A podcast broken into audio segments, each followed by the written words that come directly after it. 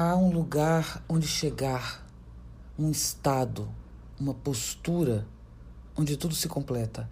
Há sim um lugar, uma alegria, onde não há mais letra.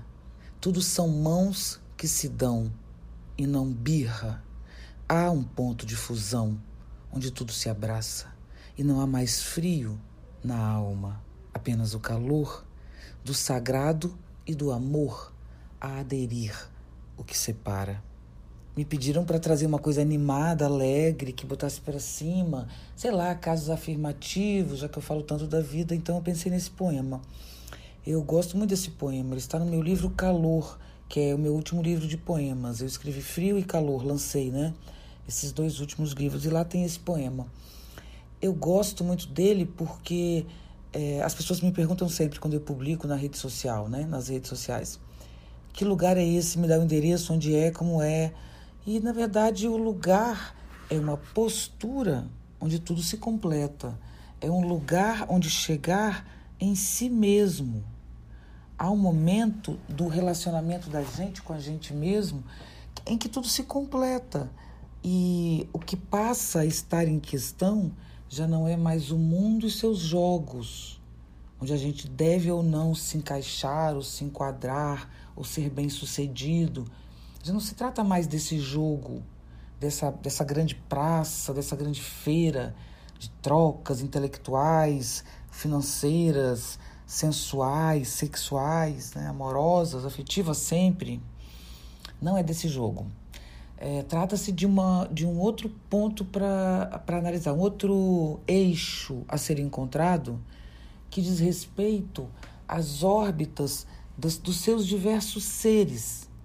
É, diz respeito à capacidade de lidar com essa diferença de, de si mesmo. Bom, eu sabia que isso geraria é, uma dificuldade para explicar. Então, eu estou falando tudo isso porque, na verdade, eu vou é, responder a uma pergunta que é sobre o eu, que diz: o eu é necessário, por exemplo, no caso das psicoses ou do budismo, que trabalham a, negação do eu, no caso do budismo, ou da psicose, que não teria esse eu totalmente ordenado, ele se dissolve na psicose, na esquizofrenia, enfim. Essa é a pergunta. E uma outra pessoa pergunta também: mas e o livre-arbítrio existe? O eu tem liberdade para agir? Nós somos livres para ação? Existe ou não existe o livre-arbítrio? O que você pensa sobre isso? Estes são dois temas caríssimos a Nietzsche. É, inclusive, o meu mestrado, a minha dissertação de mestrado, se chamava Nietzsche e a genealogia do sujeito. E esse, esse, essa dissertação de mestrado é, foi que fundamentou a tese de doutorado, Nietzsche e a grande política da linguagem, porque é um vínculo direto entre eles. Eu nem vou falar sobre isso hoje. Mas essa relação, esse capítulo, esse mestrado sobre o sujeito, ele é um dos capítulos do doutorado, sujeito, o sujeito moderno. Estou dizendo isso já como indicação de leitura. O sujeito moderno no livro é, Nietzsche, a grande política da linguagem. Ali tem o meu trabalho super acadêmico sobre esse tema. Então, vamos falar de um jeito não acadêmico, que é melhor.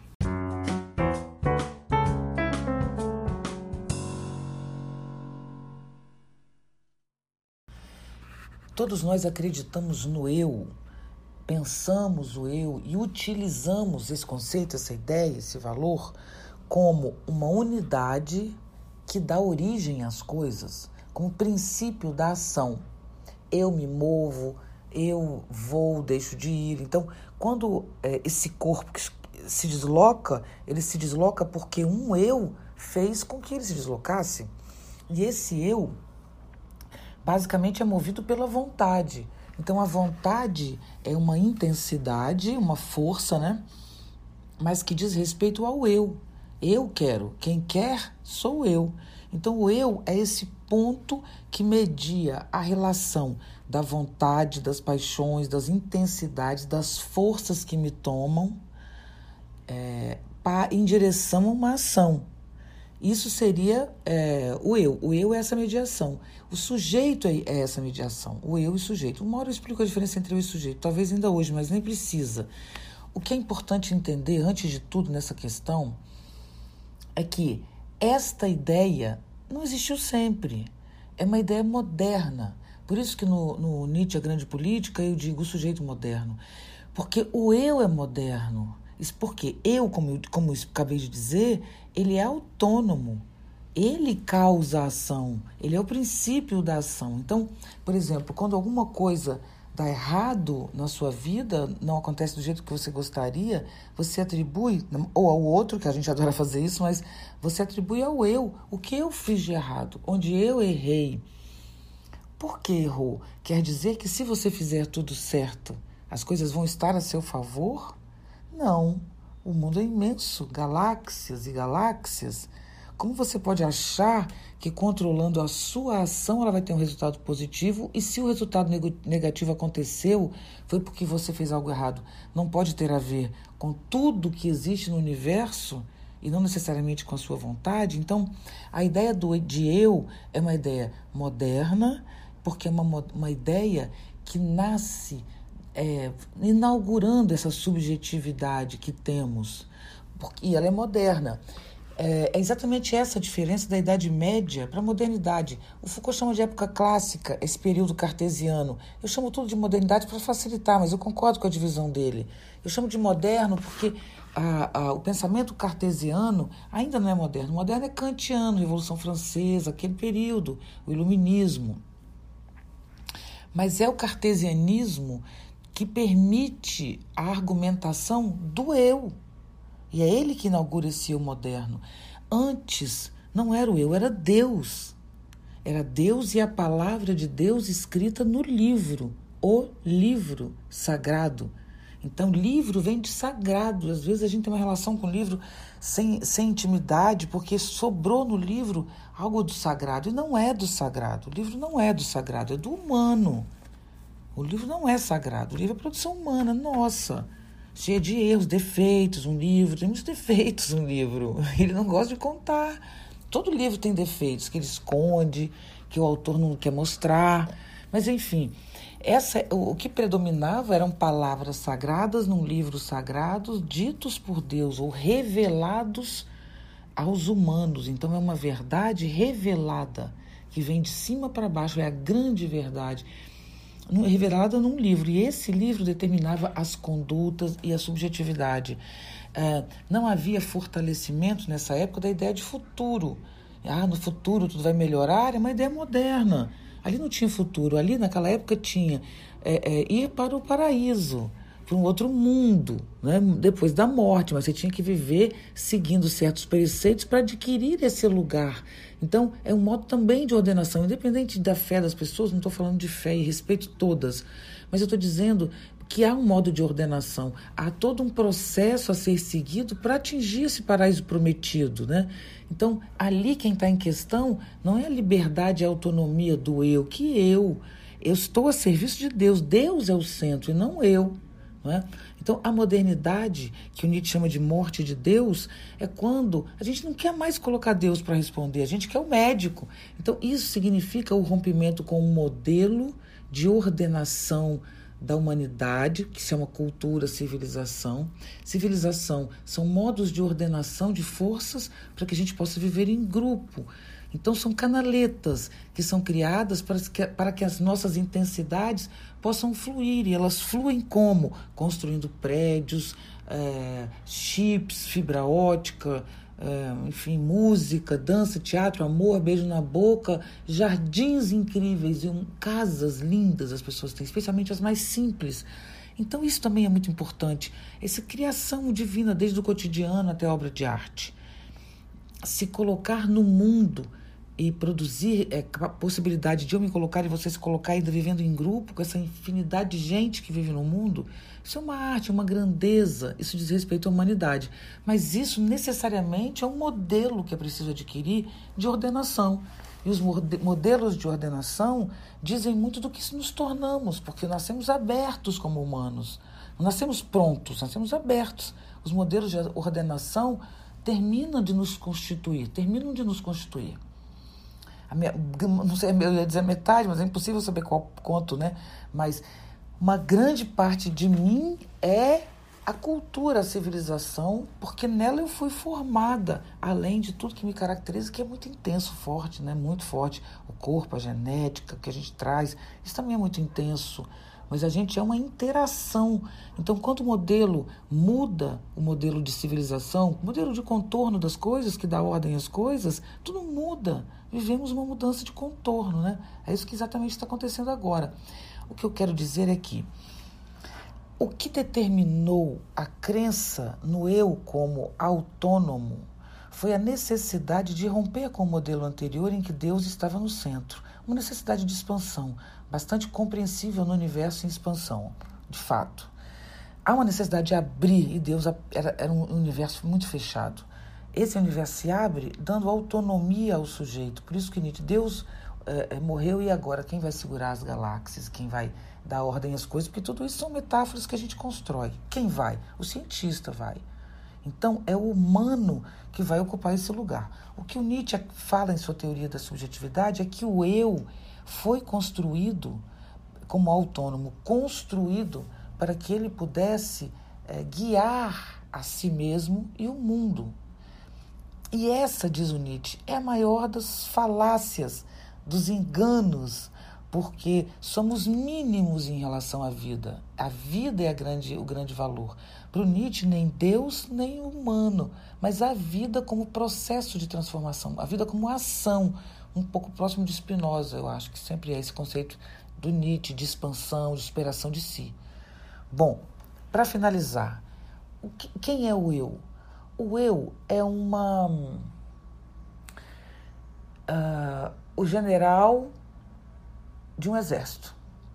O exército são as muitas possibilidades do nosso corpo interagir com o universo. Então, algo me puxa pela sexualidade, porque eu tenho desejo sexual, tenho tesão. Se isso acontece, forças me puxam nessa direção. E se forem fortes demais, dominam 100% todas as outras, a gente está cansado de saber, não é? Ainda bem, inclusive, às vezes, para se perder de si, desse si que vamos criando, né? Pesado. Mas se além disso eu tenho sede, também, né? Se eu tenho fome, se eu tenho muito calor ou muito frio, imagina se eu tenho muito frio e, e fome e ao mesmo tempo é, é, tenho muito, muita paixão por alguém e estou muito queimando de desejo. Olha quantas forças em quantas direções. E olha que eu estou trabalhando com coisas óbvias, só para a gente pensar. Tem milhões de micro vontades em mim atuando na, em direções distintas. O eu tenta dirigir escolher o que é mais social, porque ele faz a interface, e aí por aí vai, né? Alguns têm um eu mais social, alguns têm um eu mais desequilibrado, até a psicose. Então estamos em gradação. É? Então, quando uma pessoa sofre, tem dores psíquicas, é, isso não necessariamente é uma doença. Isso é uma variação. Algumas pessoas têm uma, uma estão muito mais inseridas no sofrimento do que outras. Isso é um fato no mundo, mas isso não é doença. Não é um processo degenerativo, é um processo de vida, é um processo afirmativo. O sofrimento não é degeneração necessariamente. Pode ser também, mas não necessariamente. Então, o sofrimento pode ser uma expansão é, de muitos modelos.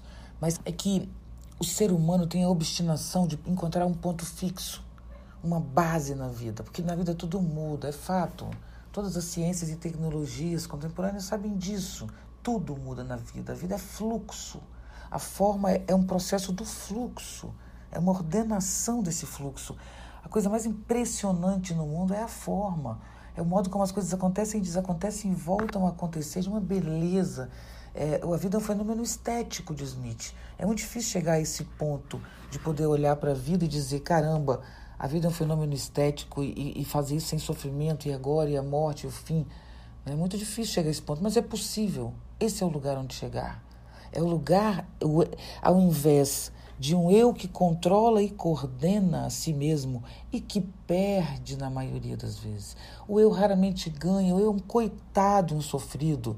Diz o Nietzsche, o humano é um ser doente de si mesmo e é exatamente em consequência do seu eu, da sua má consciência, O que é má consciência? É a memória do eu, que o tempo inteiro fica torturando esse eu, essa memória que ele chama de má consciência, que é a memória do espírito de gravidade que joga para baixo, e nessa memória cansada, não é? ele chama de judaico-cristã, e eu concordo, mas não, não somente hoje em dia, mas uma, uma, uma consciência é, para baixo que diz o tempo inteiro é,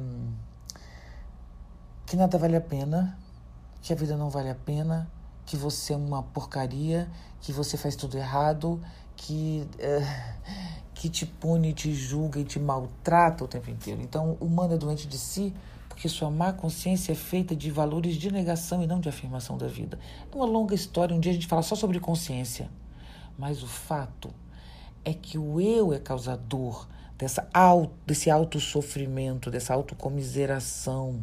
Nós sofremos de nós mesmos antes de tudo. E isso é consequência do eu. Por quê? Porque ele foi construído para dizer, é, para controlar a si mesmo. E ele não é capaz disso porque o, é super, o eu é moral e superficial em relação às forças instintivas e intensas que nos movem. Na maioria das vezes perde. Então, essa perda gera esse eu sofrido o que seria não ter esse eu, é, depois a gente vai falar, porque eu já estou cansada de tanto falar. Mas o fato é que é, não é um eu, são muitos, não é? A gente fala disso depois. Adorei, tomara que vocês tenham gostado, nem sei quanto tempo eu falei, mas eu me diverti bastante. Tomara que vocês tenham se divertido. Falei do livro que eu usei hoje, é o Nietzsche, A Grande Política da Linguagem. O capítulo O Sujeito Moderno. Mas lê o livro todo que vocês vão adorar. Editora Vozes.